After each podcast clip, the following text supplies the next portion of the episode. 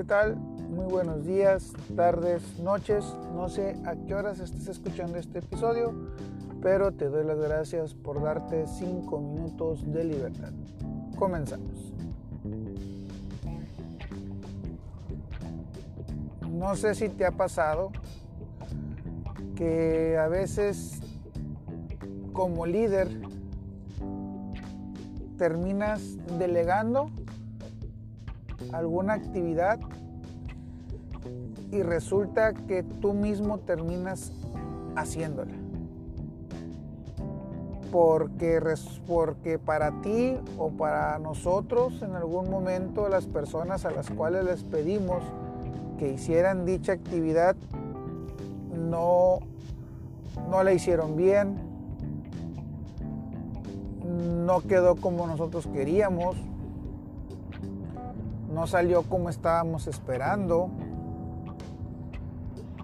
no, no se vio el resultado que estábamos buscando y eso nos hace el querer hacerlo nosotros con tal de que las cosas salgan bien. Ese es nuestro pensamiento, a veces como líderes.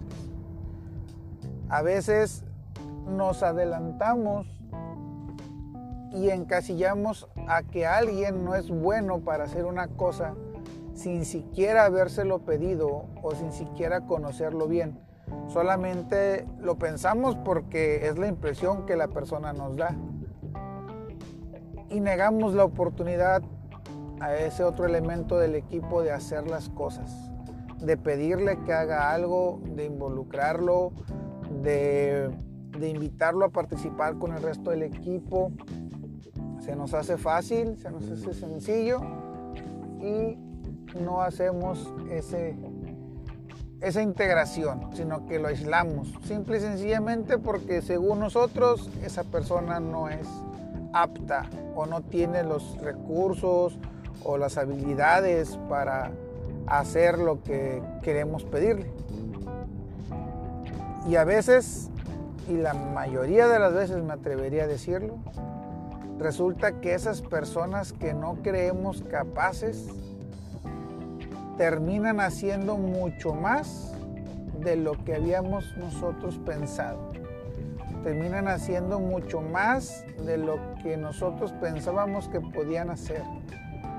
Y nos terminan dando una gran lección.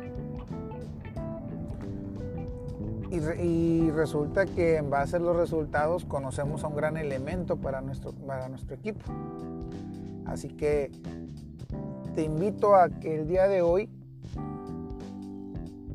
confíes, confíes en tu equipo de trabajo, confíes en que cada integrante tiene sus habilidades, tiene sus recursos, tiene sus maneras de hacer lo que le vas a pedir.